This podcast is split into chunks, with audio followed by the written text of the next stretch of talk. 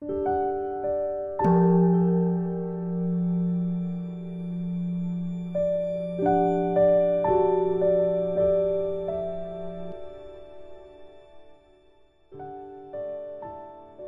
家好，很高兴又到了我们一起学习广论的时间了。这一周大家还好吗？今天的课程呢，我们要厘清一些重要的知见，所以大家一定要认真的听。好，请大家把广论翻开三百五十三页，三百五十三页，看第五行，请大家跟我一起看原文。又有说于住所缘处持心结是着相，遂不计所缘境，无一而住，谓修空性。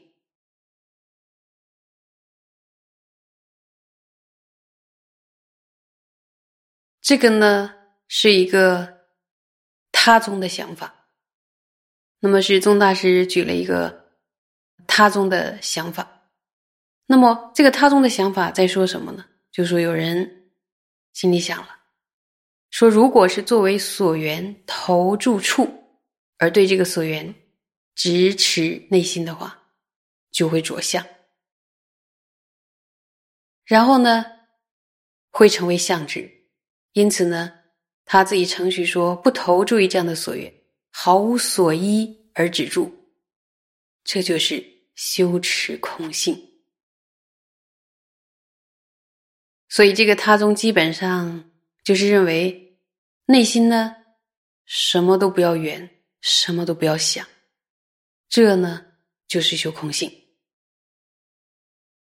听起来呢，他很看重要修空性，很想修空性，所以特别害怕着相了，修不了空性，所以就采用了不计所缘、无一而住的方式。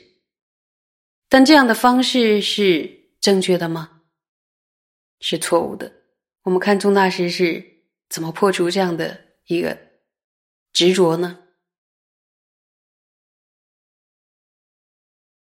是权未解修空道理之现象。当知尔时，若全无知，则亦无修空之定；若有知者，则须承许所知，由知该事，乃立为。知有所之故，即彼心之所缘；以静于所缘，所知是一义故。是则应许彼三摩地亦是着相。是故彼说不应整理。所以大师认为他宗的这个想法，一句话。全未解修空道理之现象，就是他宗的这个想法，完全是不了解修持空性的方法的一种现象，就他不懂得怎么修空性的方法。那么为什么这么这么说呢？因为在修空性的时候呢，注意它下面说“若全无知”，这里的“知”呢是心识的意思，说如果没有心识的话，也就是没有修持空性的定。然后如果有心识，就必须承许。由于了知什么而安立为心识的这个所知，意思就是，凡是有心有心识的话，那么一定有它的对境。如果没有任何对境的话呢，是无法升起心识的。如果有所知，这就是那个心识的所缘。为什么呢？因为境、所缘与所知三者是同一。那么既然如此。就必须承许呢，那个三摩地也是相知，因为按按照他宗的这个想法来看的话，只要缘着所缘持心就是相知。心有没有可能什么境都不缘呢？大家想一想，心有没有可能有这种状态？心什么都没缘，这样的心能成立吗？完全脱离境而存在的心，是存在的吗？还是不存在的？所以他总认为不缘着任何境就是修习空性，这样的想法显然是错误的，是极端不合理。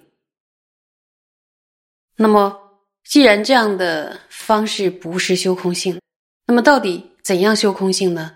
我们再往下看，又是否修空？虚观是否安住通达实性之见而修，非关于境有无分别。下堂广说说另外啊，那么就说是否成为空性的修持，是从呢有无安住于通达实性的正见而修持来安立的。就说你到底有没有安住于通达通达实性的这个正见来修持，从这个角度来安立的。那这里边的实性指什么呢？就是空性的意思。所以，如果有安住于空正见而修的话，是不是修空性啊？就是在修持空性。那么，如果没有安住于空正见而修的话，请问是空性吗？就不是修持空性。可是有人呢，注意，可是有人却认为。分别对境就不是修空性，然后不分别对境就是修空性。这样的想法是对的还是错的？显然是错的。然后这点呢，后面呢，大师会详尽的说明。因为是否成为空性的修持呢，并不是从对于一个境界的分别。注意，对于一个境界的分别和不分别的角度来案例，不是从这样的角度来案例的。有听清楚？我们呢，往下看，又说安住无所缘境者，必必先念：我当持心，必令于境全部流散，次持其心，是则定须。源于唯心所缘，持心全部流散为相；言无所缘，便与自心体验相违。那么这一段是在讲什么呢？说即使是程序呢，没有所缘境而止住，也必须呢是事先事先心里要想，说我要支持自己的心，无论如何呢，都不要流散于任何的对境。接着才支持内心，对吧？如果是这样的话呢，一定需要只缘着内心为所缘，而只取不流散于任何境的这个形象。因此呢，他宗程序，注意，他宗程序没有所缘，其实是与自己的经验、自己的体验是相违的。因为即使自己觉得没有所缘，实际上有没有所缘啊？有，实际上是缘着。什么呀？就是圆着不圆其他所缘的形象的这个境，还是有圆着境。那么接下来呢？有没有有没有听明白？那么接下来我们我们往下看啊。故名修订诸大教典，说多种所缘，亦如前说，故于助心所缘一处，应当善巧。又。修辞论说圣摩他所缘无定，道具论说于随意所缘者，意味不需定居一种所缘差别，非说凡事皆作所缘。那么这一段话是说呢，说因此啊，修订的诸大教典中宣说了许多种所缘，这些的目的呢，也是如同前面所说的，所以应当善巧内心安住的这个所缘。亦如前说的意，不是指意思，而是指目的。亦如前说，就是目的，从前面说的一样，就是那个意思。那么修辞地论呢？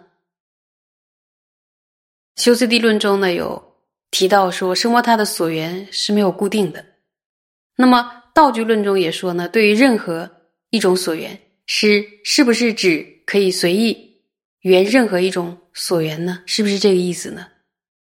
然后，宗大师说：“道具论这句话的意思是，不需要固定某一种所缘的别相，并不是说，呃，任何存在的事物都可以作为修订的所缘。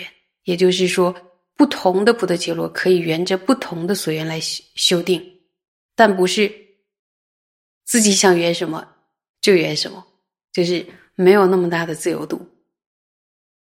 所以呢，在在这个怎么样去厘清修次第论还有道具论里边的这个经典的这句话的理解，然后大师也给出了我们非常清净的一个见地和解释的方式。所以呢，我们一定要非常认真的研究一下这到底是怎么回事，然后把原来对于修订的很多。错误的、不着边际的想法，然后把它改过来。那么以上呢，我们就学完了总戒力所缘的三个科判当中的第一个科判，就是明正所缘。不知道该厘清的概念，诸位有没有啊？如经典中所说的那样，一点点把它理清楚。如果一开始不知道是什么，可以还是像以往一样重复的听几遍。然后别嫌麻烦，因为这种事情是非常大的事情，千万不能搞错了，也不能模糊，一定呢要非常的清楚，才对得起佛陀，然后也对得起我们自己这么辛苦的想要修行吧。因为将来我们要用这样的修行，正确的修行方式去解脱生死。而且还要令一切有情能解脱痛苦，这样的一个这么真诚的目的，一定要正确的方法才能够达到它。所以，我们在这个修行所缘的问题上，千万不可以马虎，不可以模棱两可，不可以想什么就是什么，一定要沿着清净的传传承，然后所指示的方向，然后这样来修行，才会。能够得到我们想要的那样的一个殊胜的一个结果，大家认为呢？